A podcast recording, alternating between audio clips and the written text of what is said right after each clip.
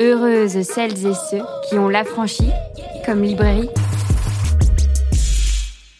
Comment devenir lesbienne en 10 étapes? Ce nouveau livre de Louise Morel, édité chez Hors d'atteinte, est un peu, allez, la main tendue vers un avenir radieux Puisque l'hétérosexualité est une arnaque, autant trouver d'autres solutions de plaisir. C'est parti.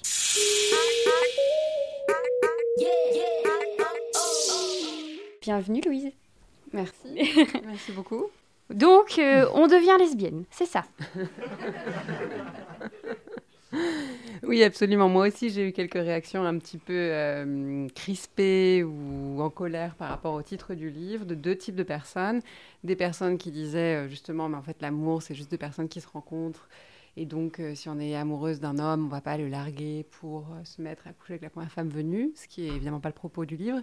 Et d'un autre type de personnes, euh, plutôt des personnes lesbiennes, celles-ci, qui me disaient, mais en fait, moi, j'ai toujours su que j'étais lesbienne, je suis comme ça depuis toujours, et là, ce titre, ça donne l'impression que j'ai fait un caprice, qu'à un moment, je me suis dit, ah tiens, je vais mettre un peu de piment dans ma vie de devenir lesbienne, et du coup, qu'ils le prenaient assez mal, en disant aussi que ça pouvait être un argument pour les homophobes de, bah, en fait, si vous pouvez devenir lesbienne, bah, juste ne le faites pas, et mmh. rentrer dans le droit chemin. Donc peut-être répondre à ces deux types de réactions. Après, euh, en effet, euh, le, titre de ton livre euh, est un petit peu provoque. en même temps, il donne un peu aussi le ton de ton livre, c'est-à-dire que, comme on vient de l'entendre, il y a de tout, c'est-à-dire qu'il y a des endroits plus légers, plus marrants, et des choses très sérieuses et très engagées et très radicales. et c'est vrai que à lire, enfin moi j'ai beaucoup ri, quand même. Euh, après, je, me suis dit, ah oui, c'est vrai qu'il faut penser à tout ça. Euh, parce que tout est dix points, en fait, tu fais un tour assez vaste, en fait, de la question lesbienne. La question lesbienne. euh, et en même temps, j'ai trouvé ça très appréciable de partir d'un point de vue très franc et direct de la personne hétéra. Ton endroit de départ, c'est quand même ce point de vue-là, d'aller, de t'adresser, en fait, à une femme dans un couple hétérosexuel ou qui aurait été longtemps en hétérosexualité, ce fameux monde, ce système euh, qu'on essaye de détruire. C'est bien ça, ton public de base, ce serait l'hétéra Oui, en tout cas, moi, je l'ai écrit effectivement en pensant à des femmes hétérosexuelles. Euh, parce que j'avais l'impression, en devenant lesbienne et en passant de l'autre côté du coup du, miroir, un côté beaucoup plus joyeux, que quand je discutais avec mes copines hétéras, elles je, manquais d'éléments euh, avant d'avoir écrit ce livre pour euh, leur faire percevoir à quel point le lesbianisme était possible euh, pour beaucoup plus de femmes que ce qu'on pourrait penser, à quel point moi-même je ne m'étais pas doutée pendant des années. Et j'observais qu'elle, j'avais l'impression qu'elle rejetait vraiment la possibilité même du lesbianisme d'un revers de la main sans vraiment prendre le temps de s'y pencher. Et le but de ce livre, c'est à la fois de leur tendre la main au sens vraiment de leur ouvrir la porte et de leur dire voilà, le, chemin est par là et si vous en avez envie, si vous le souhaitez, il est pour vous mais c'est aussi, même pour celles qui peut-être n'emprunteront pas ce chemin, ce qui arrive, euh, de quand même au moins questionner l'évidence de l'hétérosexualité, la naturalité de l'hétérosexualité et, euh, les privilèges qui vont avec. Tout à fait. Et euh, il y a un endroit d'ailleurs que j'ai souligné où tu indiques cette histoire de on a le droit de changer en fait.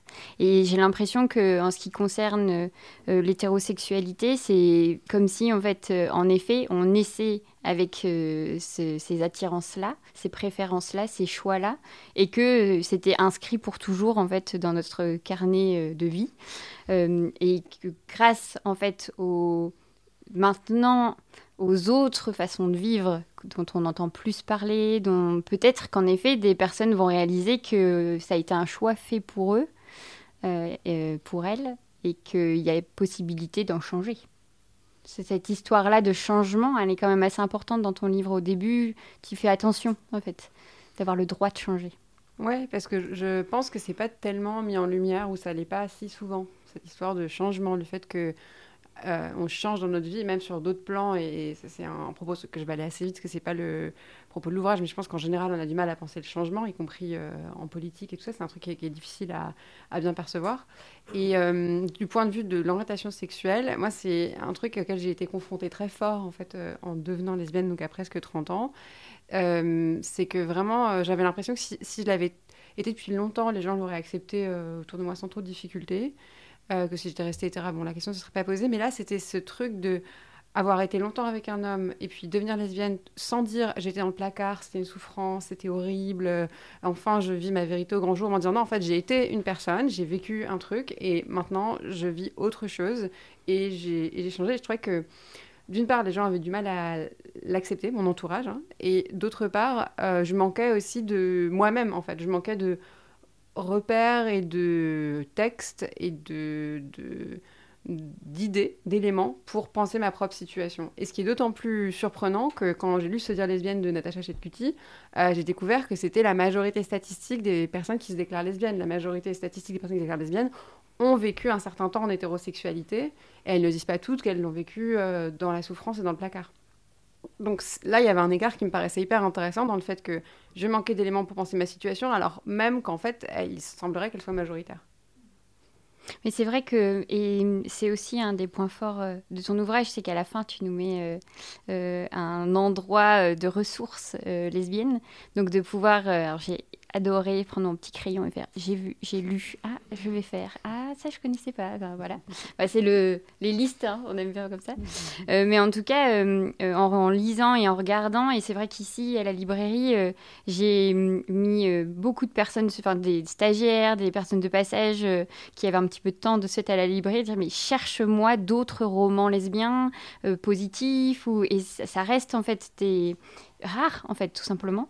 Et donc euh, de comment on se construit euh, une nouvelle narration, une nouvelle façon euh, de penser. Quand on n'a aucun modèle, c'est hyper compliqué, en fait. On ne peut pas se projeter. Et d'où, euh, dans tes étapes, tu prends un peu la main de dire bah, comment on aborde, comment on essaye de repérer. Parce que, alors, tu parles du gaydar, évidemment, ce fameux radar à personne gay, qui n'est pas évident à trouver, à comprendre. et oui, enfin, moi, les premières fois où j'ai entendu cette expression, je me suis dit, mais ah bon, mais genre fou.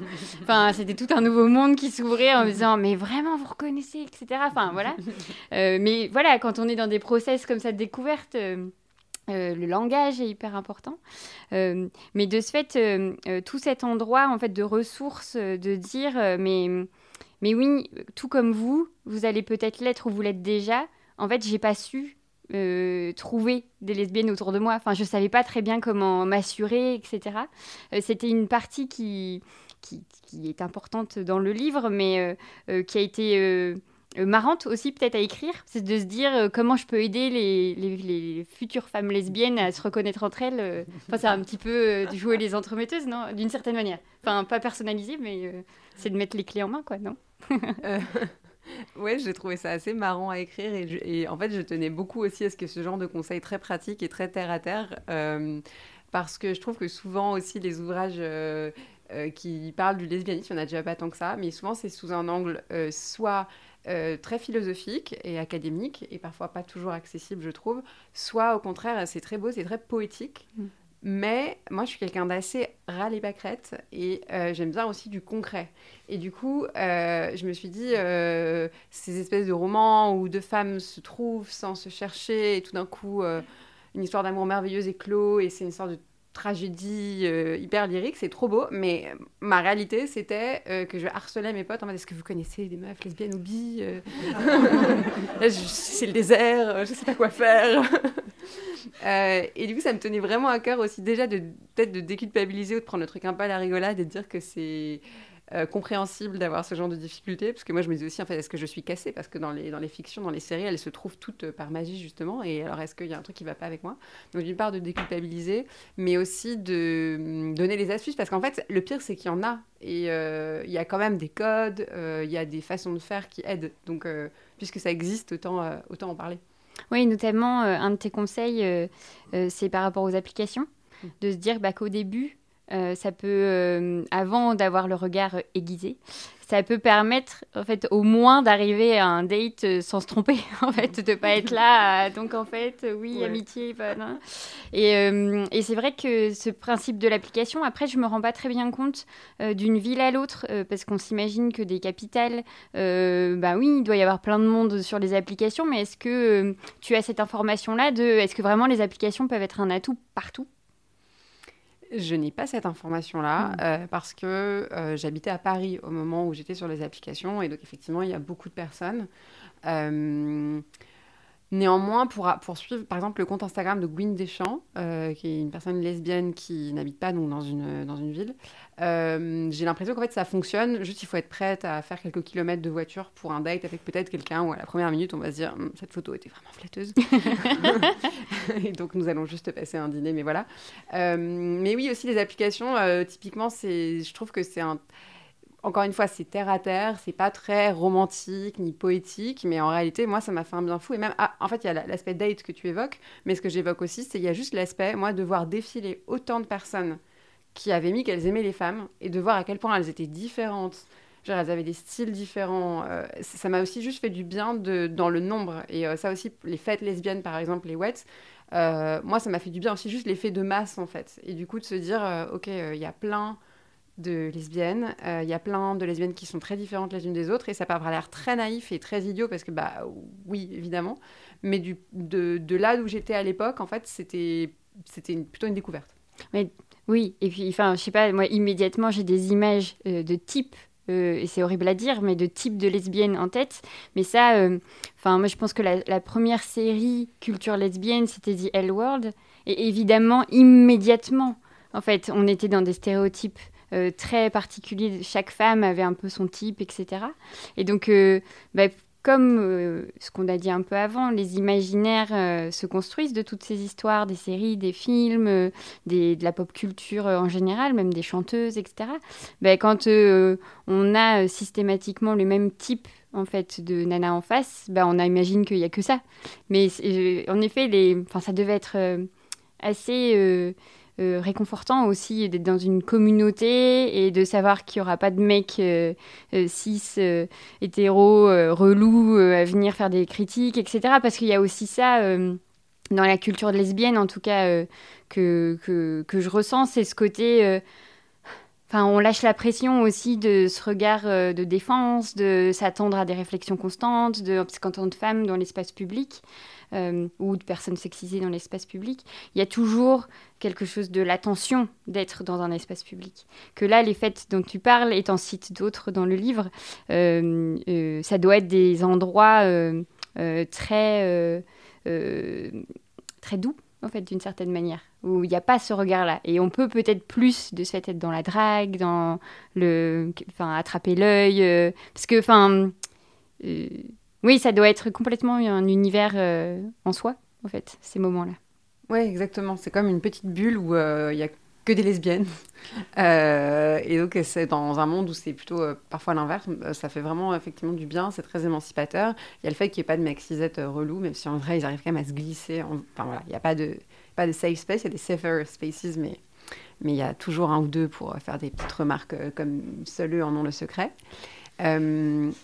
Mais il y a aussi juste l'aspect que tu évoquais tout à l'heure de justement quand tu accroches l'œil d'une euh, d'une femme, euh, de pas te dire euh, en fait si ça se trouve ben elle n'a pas du tout envie que je l'aborde, sans même parler de son orientation sexuelle, parce qu'a priori les gens qui, viennent faire la fête au moins sont prêts à ce qu'on les aborde et après peuvent tout à fait dire non. voire même quand je me fais draguer, je suis sûre que je me fais draguer parce que je trouve que l'hétérosexuel, enfin, ça j'en ai moins parlé, mais la, camaraderie entre femmes dans l'hétérosexualité, c'est quand même un sacré délire vu du lesbianisme. Il y a un truc où euh, des meufs peuvent venir, tu dis, t'es trop belle, oh, j'adore la façon dont tu as fait ton eyeliner, t'es tellement géniale. Et en fait, pour moi, ça ressemble vraiment à de la drague. Mais je, voilà, je sais pas, il y a aussi cet entre-deux de pas savoir si la, ce que la personne essaye de faire, et c'est un peu gênant de lui dire, en fait, euh, tu, me kiffes ou... Euh? de recadrer direct. on est où là? Ouais, parce que l'ambiguïté, c'est aussi très plaisant. voilà, donc il y a aussi cet aspect-là de, de, de, pouvoir accueillir en fait le désir de l'autre euh, sans euh, s'inquiéter tout de suite euh, du malentendu.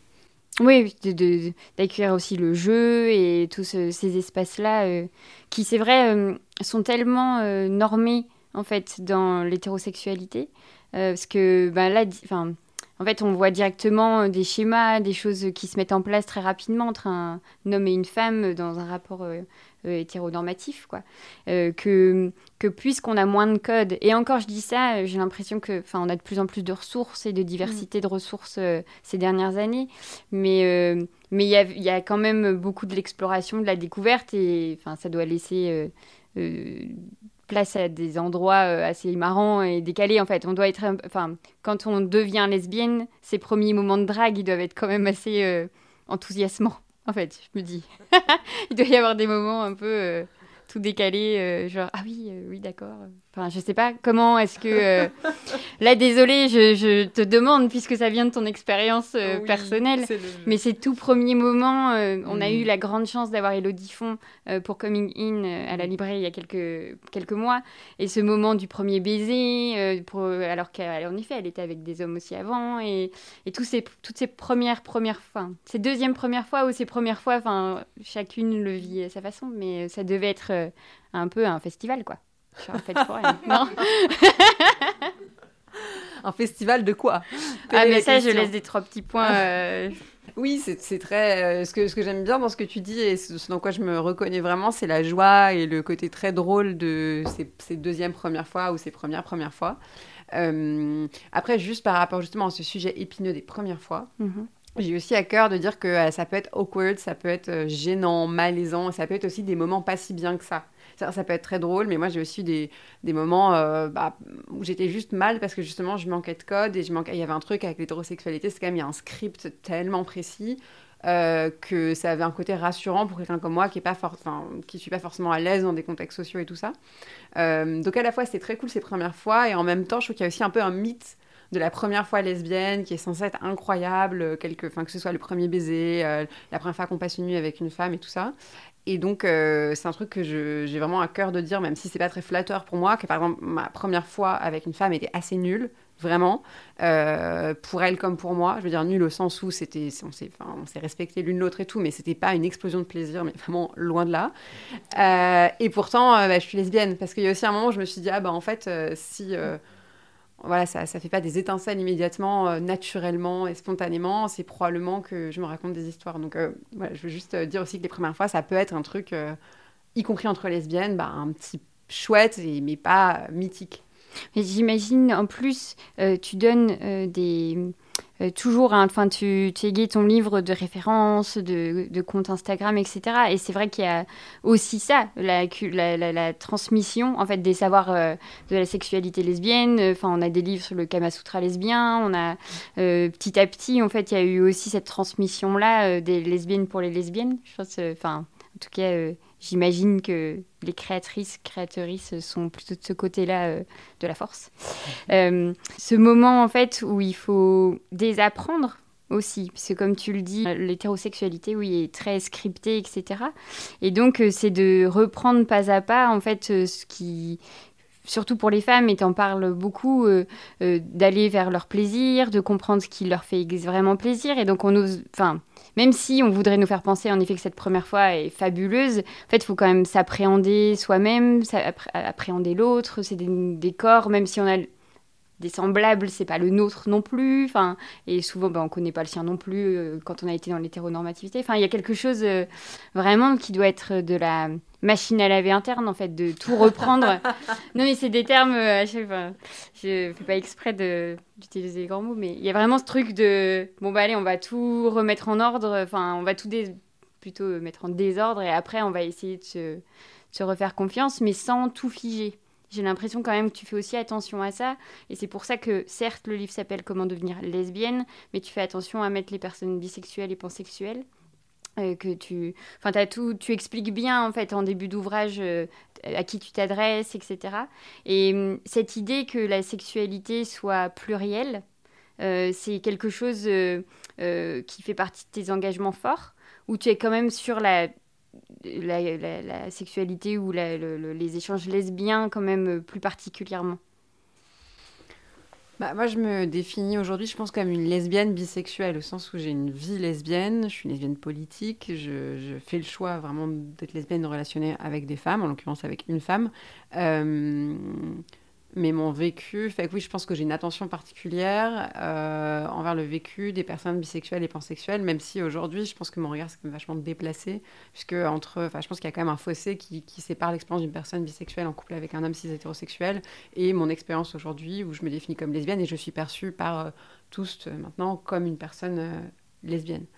mais là où je trouve que c'est hyper important de garder en tête quand même que non seulement les personnes bi et pan existent, mais que ça peut, enfin, mais leur sexualité est, plus au-delà de ça. En fait, leurs choix intimes sont tout aussi valables que les autres. C'est que justement, ce que je et je pense que c'est aussi pour ça qu'il y a beaucoup de gens qui sont si mal à l'aise avec la bisexualité et la pansexualité, c'est qu'en fait, ça vient jeter le trouble euh, sur euh, le caractère figé des orientations sexuelles. Et donc, euh, je, pense que par rapport à ce qu'on disait tout à l'heure sur le changement, sur la fluidité, sur le fait que les choses bougent. Euh, je pense que c'est pas du tout la seule façon d'être dans la fluidité, d'être bisexuel ou pansexuel, mais je pense que c'est une des façons, une des façons les plus visibles, et que c'est sans doute pour ça qu'on a tellement de mal à la, penser et à l'accueillir. Et euh, quand je dis on a tellement de mal, ça peut paraître un peu négatif, mais c'est vrai que je trouve que euh, on manque encore. Enfin, moi j'ai l'impression que j'aimerais bien lire plus de choses sur vraiment ces enjeux de la bisexualité et de la pansexualité aussi, enfin, de façon politisée. Oui, ça me fait d'autant plus penser que euh, euh, euh, parfois, je trouve que dans les, les, systèmes de couple, on peut vite en fait se réenfermer dans quelque chose d'un peu normatif, même si on est dans le lesbianisme, etc. Et que cet endroit-là est assez impensé en fait de la construction du couple, parce que là on a beaucoup parlé de la drague, de comment on, on se lance quoi. Mais une fois qu'on est dans la rencontre, euh, ces sexualités plurielles, euh, c'est un peu aussi comme le polyamour, les euh, amours libres, etc. En fait, ça vient aussi perturber l'ordre établi dans le sens, ben, qu'est-ce que c'est que faire couple quand on sort vraiment de l'hétérosexualité? Quel est cet endroit en fait qu'on est amené à construire? Est-ce que c'est mouvant aussi? Est-ce que ça revient à euh, mariage, fidélité euh, et donc peut-être euh, possessivité, jalousie? Enfin, moi, c'est des endroits, je trouve, qui sont assez peu traités encore pour le moment, mais qui politiquement serait hyper intéressant de se dire mais quelle est la part hétérosexuelle du couple?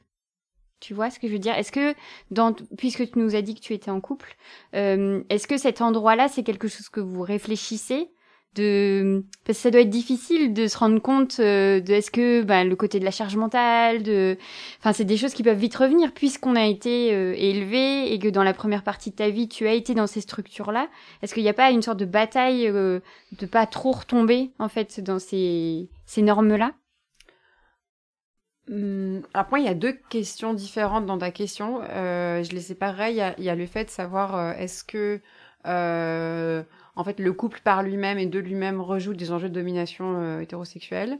Et après, il y a une autre question qui est euh, est-ce que le couple par lui-même et de lui-même en fait rejoue juste des enjeux de domination ou juste un espace pas très intéressant qu'il faudrait le faire un peu éclater avec euh, le polyamour ou d'autres façons de le penser? Donc sur la première question, moi je je pense pas pour le coup. C'est une question qu'on m'a beaucoup posée de me dire mais en fait quand même en gros euh, vous vendez un peu le pays de cocagne lesbien mais euh, dans votre couple bah il y en a sûrement une qui fait plus le ménage que l'autre, euh, il y en a une qui prend plus d'espace que l'autre, je veux dire d'espace au sens qui parle plus ou qui s'impose plus et tout ça. Et oui, bien sûr. Enfin, il y a des rapports de domination. On est deux personnes humaines et on n'est pas euh, de saintes, quoi. Enfin, je veux dire, il y a des enjeux de, domination dans notre couple. Et je parle aussi d'ailleurs de violence conjugale. C'est pas dans le cas d'un couple, mais il peut même y avoir des violences conjugales dans le cas de couple queer. Enfin, voilà, c'est, on reste des êtres humains et avec tout ce que ça comporte de noirceur aussi. Mais dans l'immense majorité des cas que j'observe, en fait, euh, je trouve pas que ça rejoue des schémas si hétéros que ça, parce qu'en fait, les lignes de partage sont euh, comment dire, euh, fracturé. Enfin, ce que je parle là, c'est que la, ligne de la, frontière passe plus au même endroit selon les sujets. Euh, pour donner un exemple, parce que là, je pense que c'est pas forcément très clair. par exemple, ma meuf est très un côté masculin dans le côté, elle est très sportive, très athlétique. Elle aime bien être à l'extérieur, faire des choses. Elle aime bien jouer au foot, par exemple. mais par exemple, moi, j'adore bricoler et elle, elle sait rien faire. Euh, je elle peut avoir un côté où elle va plus être attentive au fait que, je sais pas, à l'intérieur soit mieux rangé. Euh, mais euh, moi, je cuisine beaucoup plus euh, et pas la cuisine masculine. Genre pour les invités, j'ai fait un truc incroyable, mais je m'en, voilà, je fais rien le reste du temps. Je cuisine vraiment.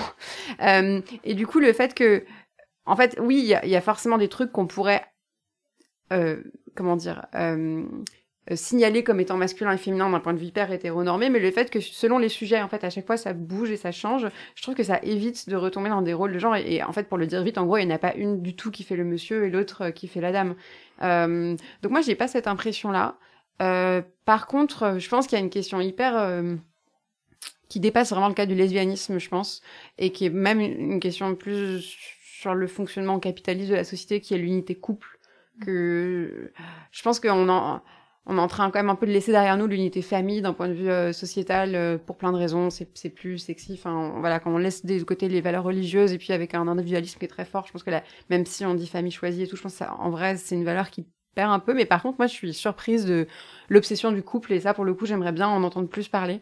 Et euh, moi, j'ai pas l'impression, par exemple, que le polyamour soit vraiment une remise en cause du couple. Je pense qu'au contraire, c'est une tentative de sauver le couple de lui-même. En fait, tout le monde voit que nos schémas de couple fonctionnent plus. Mais au lieu de se dire, bon, peut-être on peut un petit peu se calmer sur le couple et réinvestir euh, nos amitiés et d'autres espaces de sociabilité, j'ai l'impression qu'on est euh, collectivement quand même obsédé par les de sauver le couple de lui-même euh, en mettant du piment, par exemple, par le polyamour ou en voilà, en travaillant sur euh, le, lien qu'on peut avoir l'un à l'autre ou en cessant de cohabiter ensemble, mais surtout que c'est des, des, notions qui ont été largement reprises aussi par des personnes cis hétérosexuelles. Euh, je pense que ça peut avoir une portée très radicale et ça peut être vraiment autre chose que de pimenter sa vie sexuelle ou sa vie affective. Mais moi, j'observe autour de moi que c'est quand même souvent un peu récupéré pour, euh, en fait, finalement sauver des, sauver des notions un peu traditionnelles. Je sais pas si c'est clair. Oui, oui, oui. moi, je t'ai suivi, en tout cas. Ça va. Euh, tu euh, euh, parlais un petit peu plus tôt du lesbianisme politique, on peut le dire. en fait, j'ai l'impression que plus on est entouré de femmes ou de personnes sexisées, moins on a envie d'aller vers les hommes cis hétéros. Enfin, désolé, mais c'est comme ça. On se rend compte que le fun est ailleurs. Et donc, je me, enfin, donc évidemment, on a des exemples hyper forts comme euh, Alice Coffin euh, qui l'a dit euh, politiquement qu'elle ne voulait plus avoir affaire, enfin qu'elle choisissait de pas mettre des hommes dans sa vie, que ce soit dans la musique, dans etc. Et, et c'est vrai, en fait, au fur et à mesure, notre regard et nos, nos rapports à la culture, etc., ça change. On priorise les autrices, on priorise les réalisatrices. Il y a un intérêt particulier, en fait, pour les femmes ou les personnes sexisées d'ailleurs. Et, et ça s'appelle le lesbianisme politique aussi. C'est-à-dire que quand Virginie Despentes, que tu cites aussi dans ton livre, devient lesbienne, il y a quelque chose de l'ordre de la décision radicale de ne plus faire entrer les hommes dans son intimité, dans sa vie, dans son monde, son univers, etc. Et c'est une question hyper épineuse. Enfin, j'ai l'impression en fait que c'est un que parfois c'est pas entendable pour certaines personnes qu'en effet on puisse décider d'éjecter les hommes de sa vie. Euh, et, et, pour autant, en fait, ça, moi ça me paraît assez évident quand on, enfin, il y a quelque chose de, de oui, de tellement mieux. Ça, je me répète, mais en même temps, euh, le lesbianisme politique, il n'arrive pas non plus par hasard. Oui, on décide politiquement, mais en fait, on y a été amené par des envies de changer en fait les façons dont on voit le monde, les schémas politiques, etc. Est-ce que tu peux nous nous aiguiller sur euh, comment tu réponds quand des personnes peuvent être assez blessées même par euh, qui ne seraient pas des hommes euh, euh cis cisgenres hétérosexuels, hein, qui seraient des femmes ou des personnes sexisées qui viendraient s'étonner ou se, se sentir un peu malmenées par ce terme de lesbianisme politique? Euh, oui, alors là, je, je ferai aussi pour, euh, pour dire comment je réagis. Euh, je distinguerai deux types de situations. Il y a une, il y a une première situation euh, qui est ce qui m'arrive encore hier à une rencontre à Paris où une personne me dit Je peux être attirée par les femmes, mais je suis aussi attirée par les hommes. Et par exemple, en ce moment, je suis amoureuse d'un homme cisgenre hétérosexuel. Et en gros, est-ce que je dois le quitter? Est-ce que voilà, est-ce que c'est une injonction? Est-ce qu'il faut le quitter pour être une bonne lesbienne politique? Et non, mais c'est une vraie question. Oui, non, mais bien sûr, mais c'est un peu euh, euh, drôle et en même temps absurde parce que c'est pas à moi, Louise Morel, de lui mm. dire ce qu'elle doit faire, mais euh, il y a un vrai enjeu derrière. Et je comprends que ce soit troublant et je pense que c'est une question intime à laquelle on peut avoir la réponse quand même parce que ce dont je suis convaincue aussi c'est que en général quand on se force à faire les choses c'est pas c'est jamais une très bonne idée et euh, donc moi mon propos n'est pas du tout de dire aux femmes euh, qui ont envie en fait de relationner avec des hommes qu'elles devraient en vertu d'une espèce de manifeste politique euh, écrit euh, par euh, moi et mes potes, de cesser de relationner avec ces hommes-là. Enfin, je, déjà, je, qui, qui serais-je pour leur donner cet ordre? Ça n'a pas beaucoup de sens. Et puis même plus profondément, Ça peut faire très cliché, mais je veux dire, la vie est courte, prenons ce qu'il y a à prendre, aimons qui on a envie d'aimer. Et, mon discours est pas du tout de, comme ça de rajouter une injonction sur le dos des personnes sexisées qui, je pense, en ont déjà vraiment assez sur le dos en disant non seulement il y a toute la longue liste de trucs que tu dois faire, mais en plus, pour être une bonne féministe, tu dois larguer ton mec avec qui ça se passe trop bien. Enfin, c'est un peu, un peu délirant. Mais par contre, par contre, euh, je pense que ça vaut vraiment la peine d'examiner honnêtement et pour soi-même ce qu'on trouve dans la relation. Est-ce qu'on est vraiment dans des relations avec des hommes parce que ça nous épanouit profondément et sincèrement? Ou est-ce qu'on y trouve du confort social? Est-ce que c'est la validation d'un regard masculin qui nous fait du bien, qui vient soigner des plaies euh, à l'ego? Et euh, est-ce que c'est, euh, est-ce qu'on apprécie réellement la sexualité avec des hommes tels qu'elle nous est proposée dans la société? Parce qu'on peut dire aussi, oui, mais on peut juste faire du sexe différemment, mais en fait, il y a quand même des scripts et c'est assez difficile d'y échapper. Donc voilà, sur, sur le plan des, des femmes qui, euh, du coup, ne finissent pas comme lesbiennes et me disent, mais en fait, euh, je relationne avec des hommes et je vais pas l'écouter. Pour moi, la réponse, il n'y a pas d'injonction, évidemment. Il y a juste une invitation à se s'interroger sincèrement, honnêtement, et à, regarder son couple avec honnêteté. Parce qu'en vrai, des couples qui fonctionnent super bien euh, hétérosexuels, peut-être que mon regard est biaisé, mais j'en vois pas non plus tant que ça autour de moi. Après, il y a l'autre, une autre question qui est, euh, pardon, je suis un peu longue, hein, parce que c'est un sujet mm. très épineux, le lesbianisme politique. Il y a, une, autre question qui, me paraît limite encore plus délicate, qui euh, vient de la part de personnes plutôt lesbiennes et qui en fait sont pas forcément politisées et qui ont l'impression que quand je parle de lesbianisme politique, en fait, je, ben, je fais violence à leur expérience parce que elles, elles vivent leur lesbianisme simplement euh, bah, comme une évidence affective et intime. Et donc euh, leur dire, euh, moi je suis, enfin, je suis lesbienne politique ou il faudrait être lesbienne politique, ça veut un peu dire, euh, du coup, tu es une vraie lesbienne que si tu politises ta vie intime.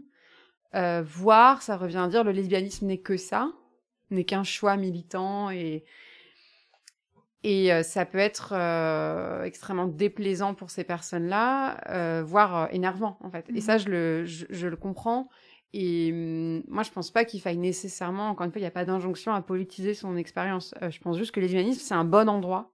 Ah, c'est vraiment un bon lieu à partir duquel euh, avoir un discours critique sur l'hétéropatriarcat. Mais euh, on n'est absolument pas obligé, pas obligé de le faire.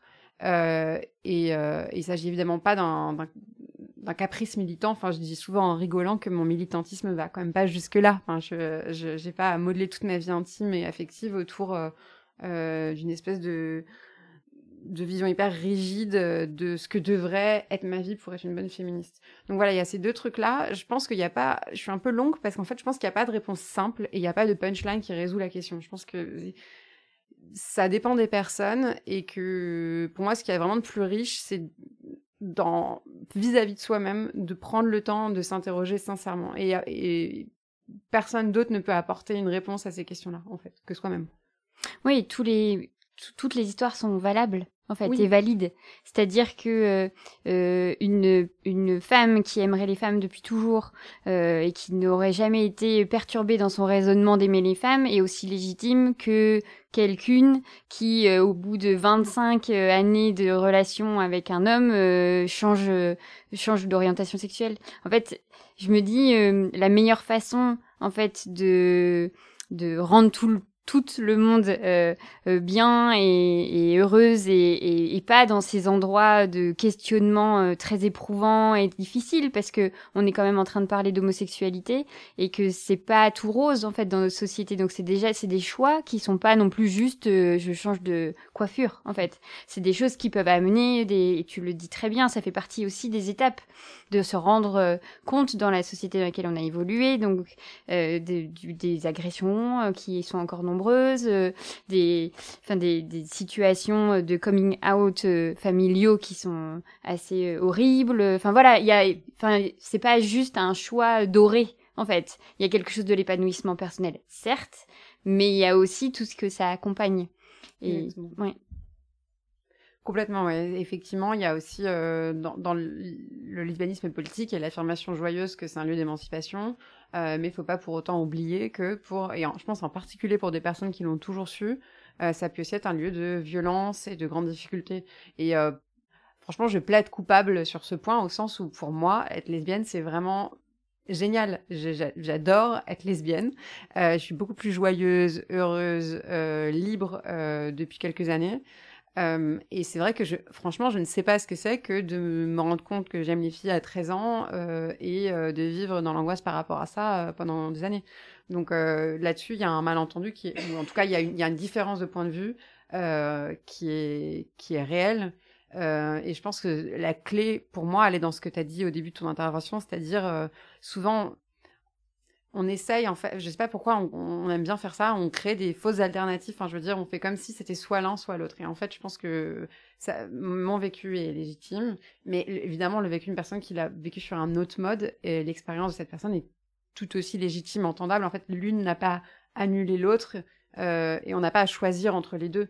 Euh, donc moi, je m'adresse plutôt aux personnes qui ont un parcours similaire au mien, un peu par définition, on s'adresse souvent un peu assez semblable, euh, mais mon intention est absolument pas euh, du coup, de prétendre que c'est une espèce de vérité universelle qui s'applique à toutes les personnes lesbiennes. Et d'ailleurs, je pense qu'en fait, il y a encore une forme de lesbophobie intériorisée là-dedans, où on fait comme si, enfin, j'ai l'impression que dans nos communautés aussi, parfois, pour le coup, LGBT, qu'il y a plus, je sais pas, on aimerait bien euh, qu'il y ait une espèce de personnage type un peu unique, et je pense qu'il faut vraiment qu'on accepte qu'il y a une diversité de parcours, une diversité de profils, une diversité de, de même d'opinions politiques, quoi. On n'est pas tous d'extrême gauche, euh, et que il faut l'accepter aussi et l'accueillir. Mm. Mais c'est ce que tu disais un petit peu plus tôt sur les, le, fait d'être humain. En fait, il y a quelque chose de, la, euh, de, de très euh, terrifiant à la fluidité.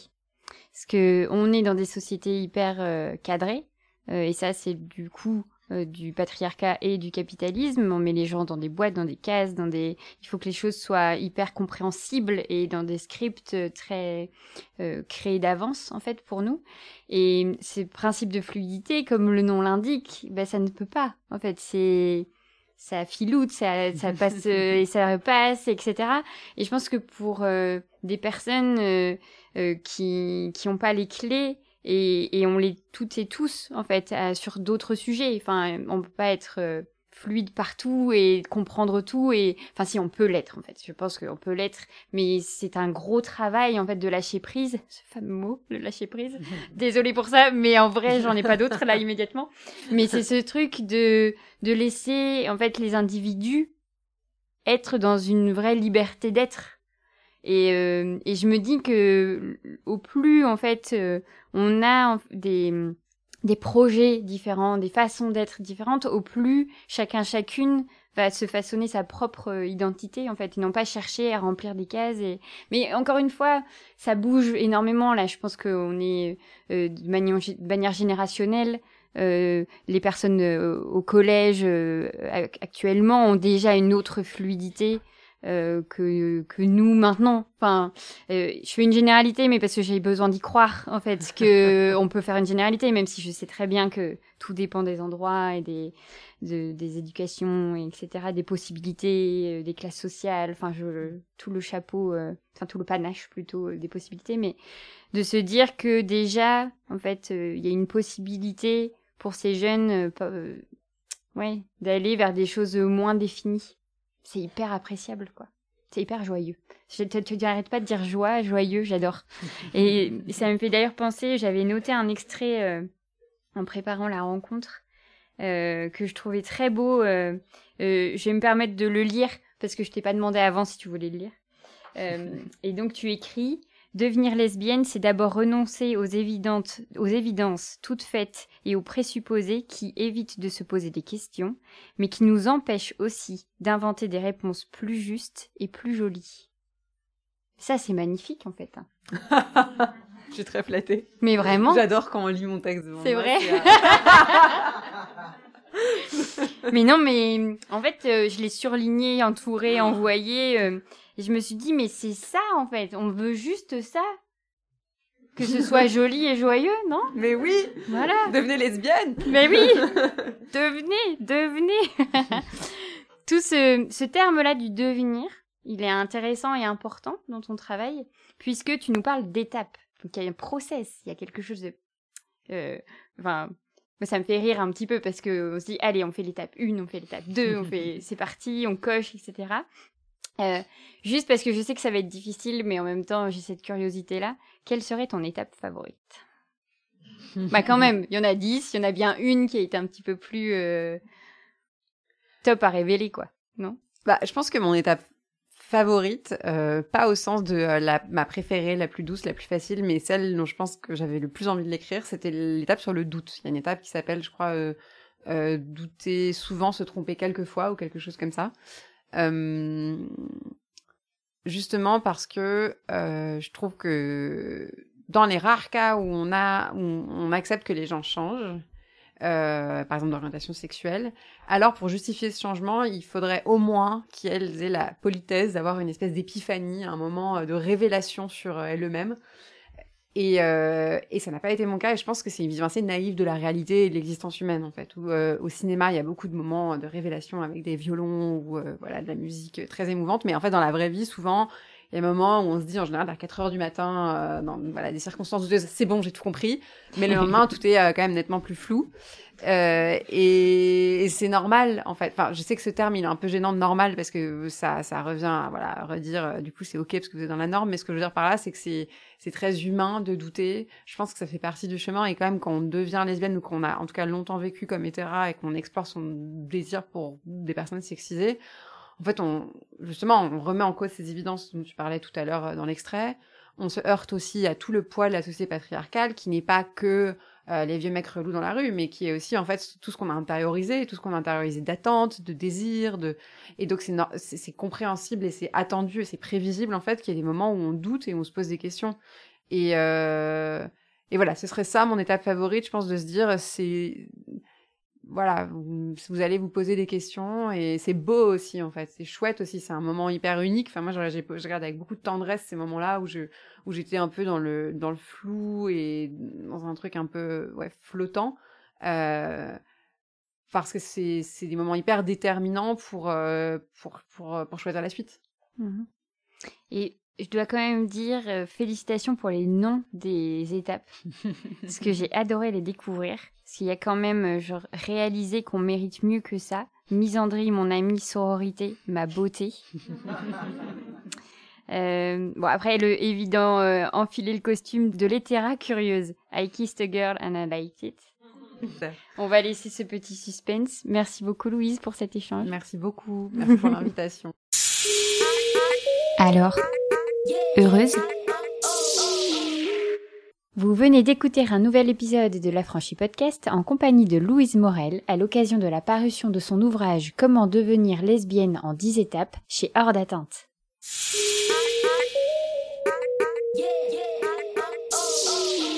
Si tu réalises que la vie n'est pas là, que le matin tu te lèves sans savoir où tu vas, résiste, prouve que tu existes avec La Franchie Podcast.